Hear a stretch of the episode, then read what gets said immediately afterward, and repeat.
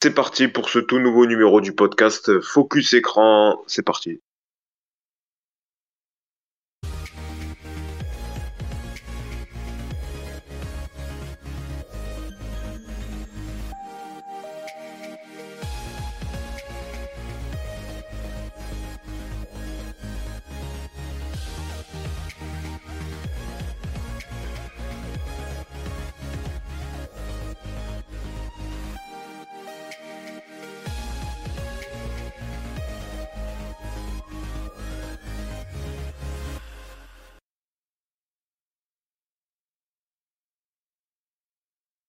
Parti pour plus de 30 minutes pour débriefer toute l'actu euh, média avec la bande de chroniqueurs que je vais vous présenter dans un instant. On va retrouver vos rubriques habituelles, le récap média. On va revenir sur les principales infos médias, le SAFé débat. On va débattre sur les sujets euh, brûlants de la planète média. Et enfin, pour euh, terminer ce podcast, on terminera par le jeu de la fin où je proposerai aux chroniqueurs de retrouver une personnalité média à l'aide d'indices. C'est pour vous présenter donc la bande qui m'accompagne. J'ai le plaisir d'accueillir Cédric. Salut Cédric. Salut Yacine. Merci beaucoup d'être avec nous, également avec nous Damien. Salut Damien. Salut Yacine, bonjour à tous. Euh, merci à tous les deux d'être là. On va donc évoquer euh, tout de suite le récap média. C'est parti.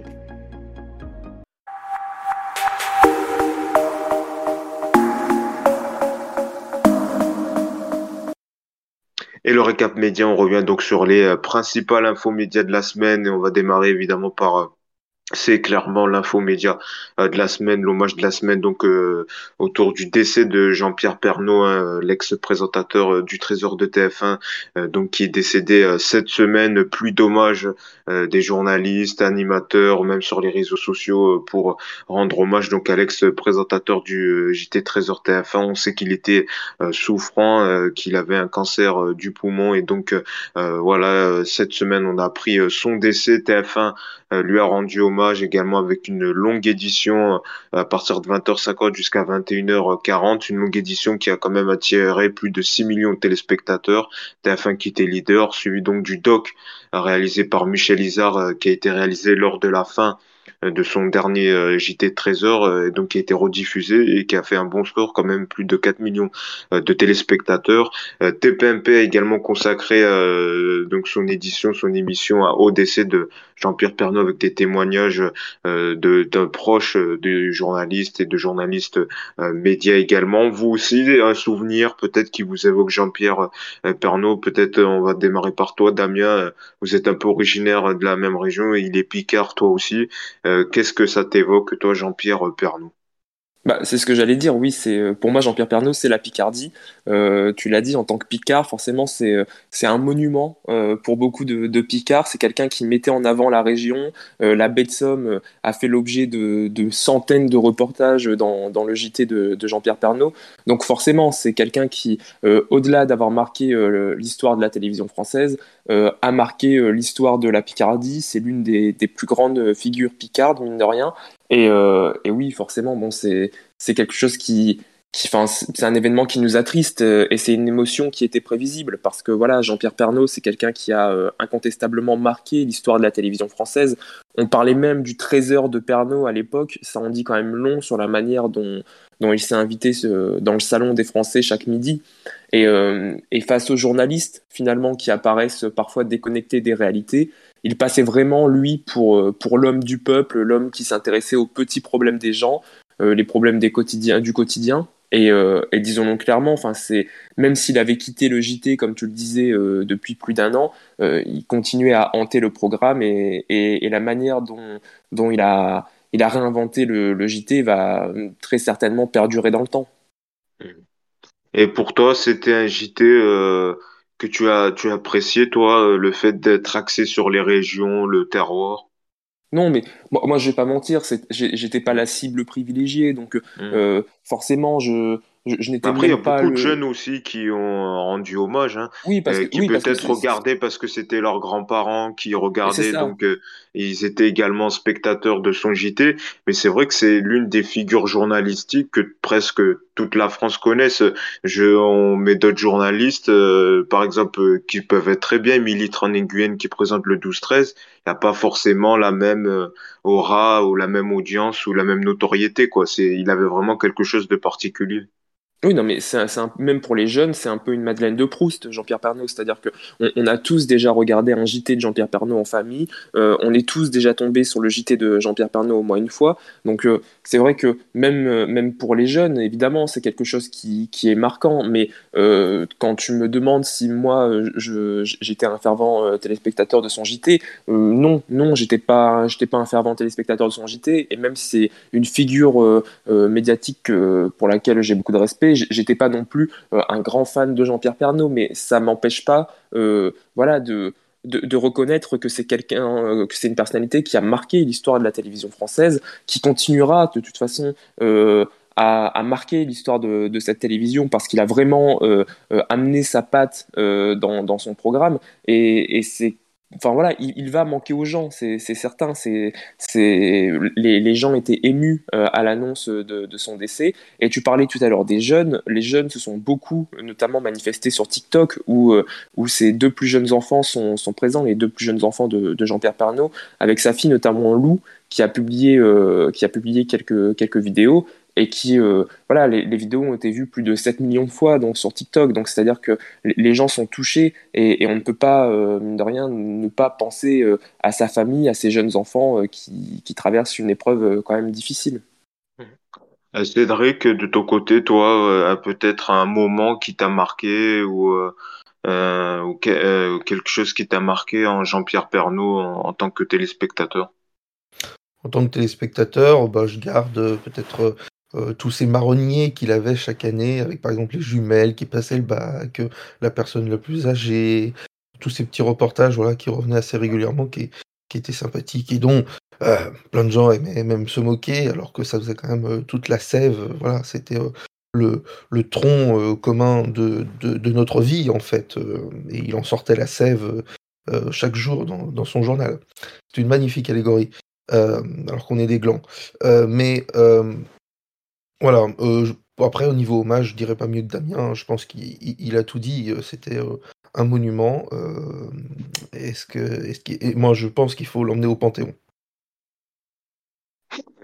Et sur l'hommage également, euh, TF1 donc qui a proposé une longue édition spéciale. Bon après c'est vrai que c'est il y a l'actu chargée avec la guerre en Ukraine, mais quand même TF1 qui a voulu euh, lui rendre hommage à partir de 20h40 jusqu'à 21h40 où ils sont revenus largement sur son euh, parcours avec des témoignages. Avait notamment Christophe de Chavannes qui l'avait euh, produit euh, pour combien ça coûte, Thierry Tullier, euh, le directeur de l'info de euh, du groupe euh, TF1 euh, c'était pour vous une, une bonne sorte d'hommage avec suivi un documentaire euh, réalisé par Michel Izard. C'était une bonne formule pour euh, rendre hommage à Jean-Pierre Pernaut. C'est vrai que j'ai été étonné de la longueur, je, je pensais pas en mettant TF1 que ça allait euh, à 21h10, qu'il y a encore le journal, quoi, même jusqu'à 20h, 21h40, quoi. J'étais assez étonné. Oui, en plus, il y avait l'allocution de Macron, il y avait l'Ukraine, machin. Donc vraiment, il est tombé au milieu d'une actu euh, qui, qui, est déjà surchargée.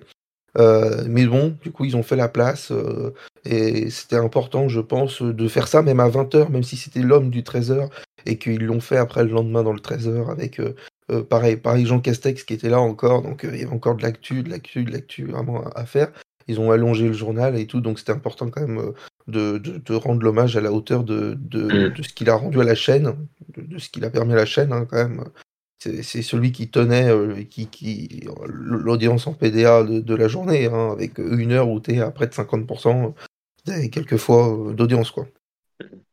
Et euh, C8 qui a rendu également hommage. C'est vrai que c'était le TPMP où il y a eu l'hommage. Il y a pas, il y a eu environ 1,2 million pour la dernière partie.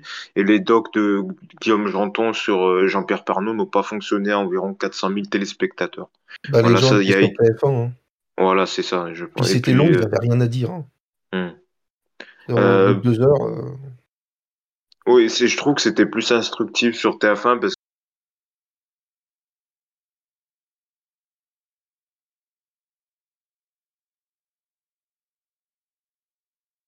que voilà, voilà, est très ému. hein. Euh, il y avait une correspondant, euh, le correspondant à Lille qui était très ému. Euh, voilà, c'était moi j'ai regardé l'édition spéciale, j'ai j'ai bien aimé. Je trouve que c'était une bonne formule euh, personnellement. Voilà donc euh, ce qu'on pouvait dire autour du, du décès de Jean-Pierre Pernaut évidemment et et qu'on pense euh, à, à ses proches et à, sa famille, bien évidemment. Euh, le succès de la semaine dans le récap média, c'est donc Cash Investigation qui a réalisé un très bon score. Hein consacré aux EHPAD, hein, vous savez, avec euh, notamment la polémique autour de la gestion des EHPAD, euh, révélée par le livre de Victor Castanet, euh, Les Fossoyeurs, donc caché investigation, qui avait déjà préparé un documentaire sur ce sujet, et ça a très bien marché. 2,9 millions de téléspectateurs, soit 13,9% du public. Il s'agit d'un record d'audience depuis 2018. C'est vrai qu'en plus, comme on l'a dit déjà, le documentaire, il a été un peu, un peu mis à part avec la guerre en Ukraine, mais ça a quand même très bien fonctionné euh, Damien, toi, peut-être un mot sur ce bon score d'audience, euh, sur ce numéro de cash investigation. Ça, est-ce que ça, est-ce que t'es un peu euh, étonné? Parce qu'on sait que les derniers, les, derniers numéros n'avaient pas rencontré le, même succès. Non, je suis pas, enfin, je suis pas du tout étonné. C'est un succès d'abord qui est amplement mérité, il faut le dire. après le, scandale, comme tu, dis, tu, le disais, du livre de Victor Castanet, l'enquête d'Élise Lucet était clairement attendue puisque on nous avait on nous avait teasé cette enquête et, euh, euh, depuis des semaines on en parlait dans les médias. Donc c'est vrai qu'on avait, hâte euh, de découvrir ce reportage. Et comme d'habitude, le travail a été bien fait et les images étaient criantes de vérité. voilà, moi je, retiens notamment le fait que l'équipe est, parvenue à faire entrer l'une des journalistes dans un EHPAD et pour montrer que n'importe qui finalement pouvait être recruté dans ces établissements, même sans diplôme. Et là, clairement, c'est un sujet qui, euh, je pense, touche beaucoup de gens parce que c'est un, vrai sujet de, proximité qui intéresse tout le monde. On peut tous euh, être concernés par, par ce, genre de, sujet.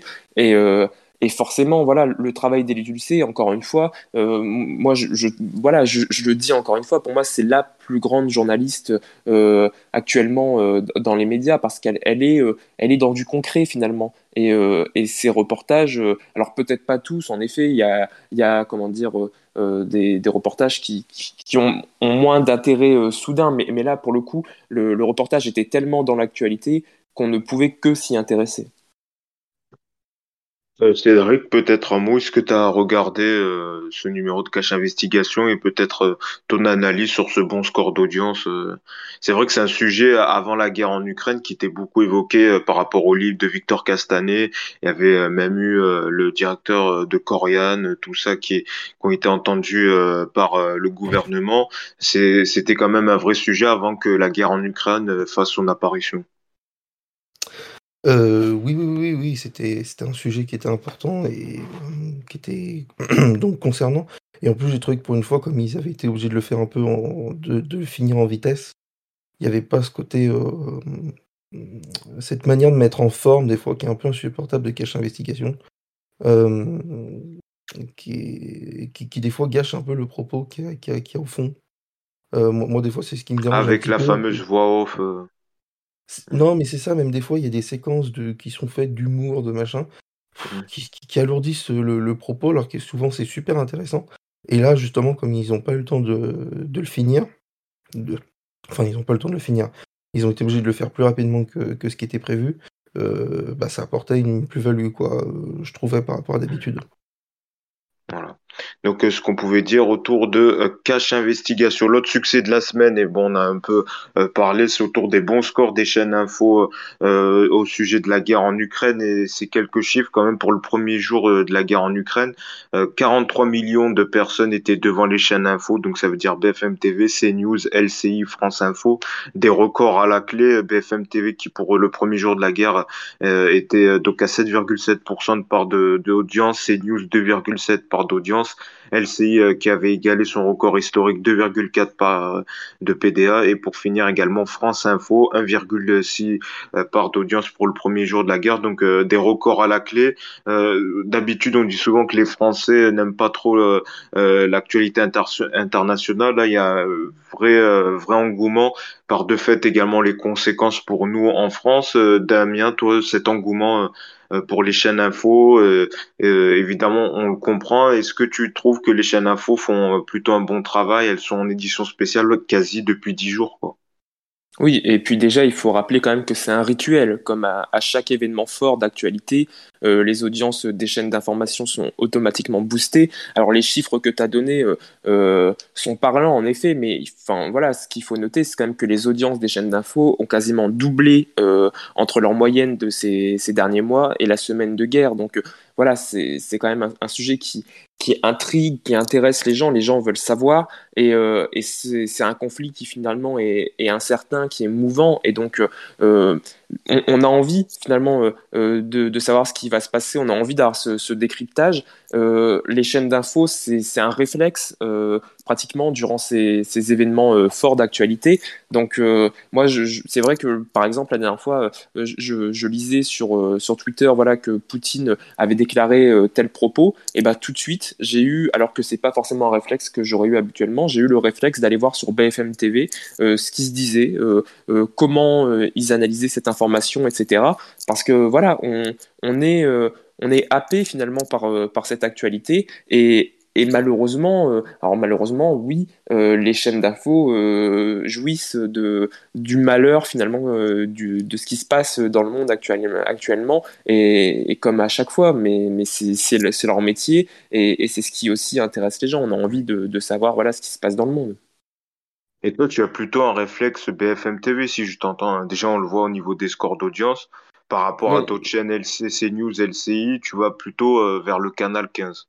Alors habituellement, je vais pas mentir, je suis plus téléspectateur de, France Info, mais là, oui, euh, honnêtement, euh, alors je, ne saurais l'expliquer. Peut-être que j'avais aussi envie, euh, envie de me faire peur ou autre, j'en sais rien. Mais, mais je, suis allé, je suis allé directement sur BFM TV, alors presque comme un réflexe monomaniaque, mais, mais oui, j'y suis allé parce que BFM, ça reste alors en dépit des critiques, etc qu'on peut entendre et que moi-même j'ai pu formuler, ça reste quand même la chaîne d'infos de référence pour l'instant. Mm. Donc, euh, donc c'est vrai que c'est euh, c'est vers là que s'est tourné, c'est tourné bah, mon réflexe, mais bon.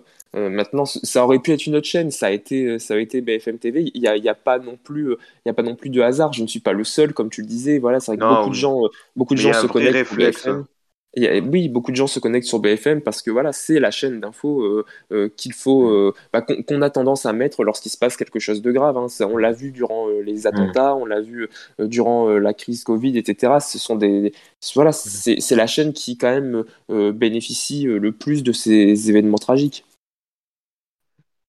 Alors, euh, pour finir ce euh, récap média, on finit par l'annonce de la semaine et ça fait euh, beaucoup sourire certaines personnes. C'est donc que cette semaine, Cyril Hanouna a annoncé qu'il animera les soirées électorales sur C8 en avril prochain. Vous savez, donc les élections présidentielles auront lieu le dimanche 10 avril et le dimanche 24 avril. Et donc, Cyril Hanouna a annoncé qu'il animera ses soirées électorales à partir de 19h le dimanche soir. alors, vraiment, là, ça va être un peu spécial Hein. En tout cas, c'est sûr qu'il va se démarquer des soirées euh, électorales lambda euh, sur TF1, France 2 ou les chaînes info.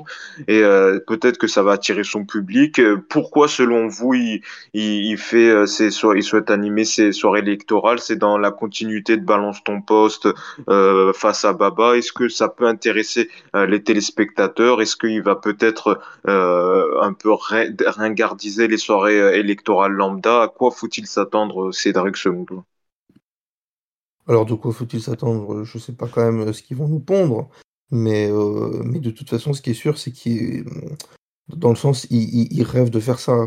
Donc quand on entend, voilà, euh, c'est vraiment, c'est un, peu l'achèvement de tout ce que, de, de, tout ce que, de tous les changements qu'il a mis en place, c'est de voilà, pouvoir à 20h être celui, un, des un, un, un, de ceux qui va annoncer qui est le nouveau président de la République. Quoi. Je pense que ça, ça le fait kiffer au-delà de, au-delà de toute autre euh, pensée, quoi. Et donc, euh, il en rêve. Je pense qu'il peut avoir un public euh, devant, devant je pense, je pense que ouais. le public habituel peut être là. Alors, est-ce que ça va marcher Bon, bah, surprise, on verra bien ce jour-là. Hein. Est-ce que les gens vont préférer ce qu'ils ce regardent quotidiennement ou et les éditions spéciales qui, qui, qui auront lieu? On verra bien, mais après, faut, voilà, pour eux, faut tenter le coup. Dans 5 ans, c'est pas sûr qu'ils soient encore en train de, faire ça. Donc il sait que c'est sa chance, donc il, y va. C'est l'occasion idéale. C'est ça. pour pour Damien, toi, cette initiative, est-ce que tu es pour ou contre? Est-ce qu'il n'y a pas aussi un risque Bon, après c'est indiqué, mais que peut-être il y ait une fuite des résultats avant 20h, parce qu'on sait que les, rédactions, elles n'ont pas les résultats à 20h pile. Hein. Il y a déjà des premiers indices vers 18h30, euh, 19h. Est-ce qu'il y a peut-être pas un risque également de fuite des résultats, même si euh, c'est sanctionné par euh, le CSA non, alors déjà, j'imagine euh, la joie de Marlène, Schiappa qui, qui euh, il y a quelques mois, dans les colonnes du Monde, euh, avait suggéré que la star de C8 anime le débat de l'entre-deux tours. Voilà, là, on y est presque, donc elle, a dû sauter au plafond en l'apprenant. blague à part, voilà, à titre personnel, moi, je considère la politique trop sérieusement pour pouvoir regarder Cyril Hanouna et son équipe débriefer des résultats d'une élection aussi importante que la présidentielle. Euh, bon, néanmoins, euh, il faut le dire quand même, qui aurait pu imaginer euh, il y a quelques années que Cyril Hanouna choisirait de tenir ce rôle, lui qui prenait son côté apolitique, qui disait qu'il ne ferait jamais de politique dans ses émissions. Voilà, euh, pour les téléspectateurs de la première heure, c'est une annonce qui est euh, un peu surréaliste. Maintenant, euh, pour la question que tu posais sur les résultats, j'en sais rien, mais en même temps, Cyril Hanouna, c'est pas, il n'est pas non plus complètement demeuré, il n'est pas non plus complètement à côté de la plaque. je pense qu'il va respecter les règles qui sont en vigueur, donc je l'imagine mal donner les résultats en amont. Et, et, je pense que de toute façon, la soirée va se tenir de manière correcte. Euh, c'est juste que voilà, le débrief sera fait euh, d'une manière euh, différente avec des, chroniqueurs différents et peut-être que ça attirera finalement une autre, une autre type de, population devant, devant, la télévision. Mais, mais clairement, alors personnellement, j'en doute très fort parce que pour moi, il y a quand même un réflexe TF1 France 2 le, soir des soirées électorales déjà, c'est un, vrai pari, Cette élection, elle est déjà un peu inexistante euh, dans les médias. Après, il y a la guerre en Ukraine qui, euh, il y a l'actualité. Euh, il y a l'actualité qui occupe beaucoup le sujet, mais je me rappelle en mars 2017, on en parlait plus que en mars 2022. Donc peut-être il y a un risque également de qu'il y ait moins de téléspectateurs devant les éditions, les soirées électorales c'est une campagne, comme tu le disais, qui est particulière, mais, mais en plus de ça, c'est vrai que l'actualité a tendance à happer un peu plus euh, le regard euh, vers d'autres euh, événements. Donc oui, ça, ça, va être, ça va être difficile, mine de rien, d'attirer les gens. Et, et, de toute façon, on le verra par la suite, mais ce qui va permettre de donner certains indices, ça va être les scores des débats. Euh, des débats qui vont mm. se tenir avant euh, le premier et le second tour. Euh, on, verra, on verra si ces débats intéressent, si les gens sont présents. Alors, on, pourra imaginer que le, comment, les, émissions durant le, premier tour pourront cartonner. Maintenant, à voir si, si les Français seront présents déjà aux urnes et s'ils si, se désintéresseront pas finalement de cette, cet événement de la vie politique. Voilà, donc c'était le récap média. Merci à tous les deux d'avoir euh, donc d'être revenus sur les principales infos médias de la semaine. On passe tout de suite au Ça fait débat. C'est parti.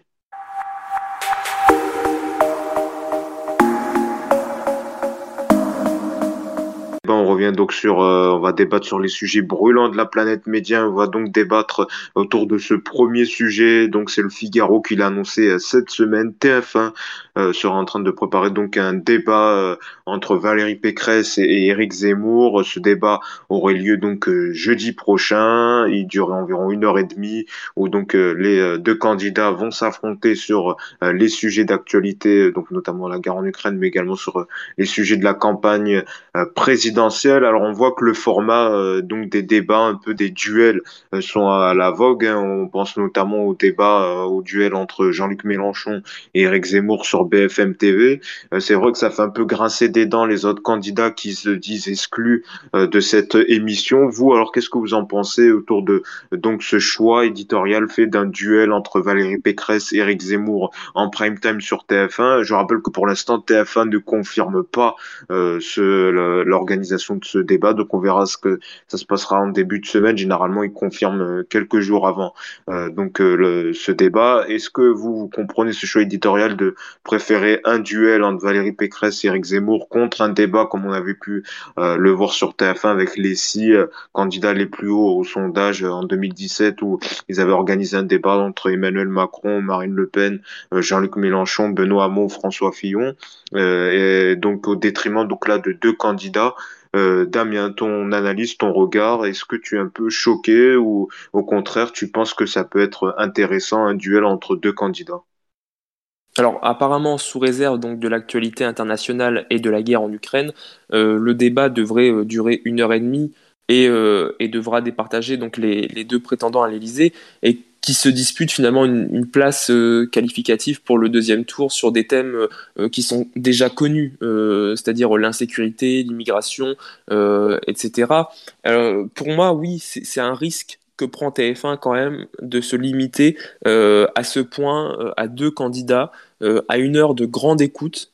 voilà, j'espère néanmoins, comme tu le disais, que pour respecter le processus démocratique, euh, ils ne laisseront pas de, de, côté les autres candidats, y compris euh, ceux qu'on appelle les, petits candidats, comme il l'avait fait en, en 2017, et, ça avait déjà fait polémique en 2017.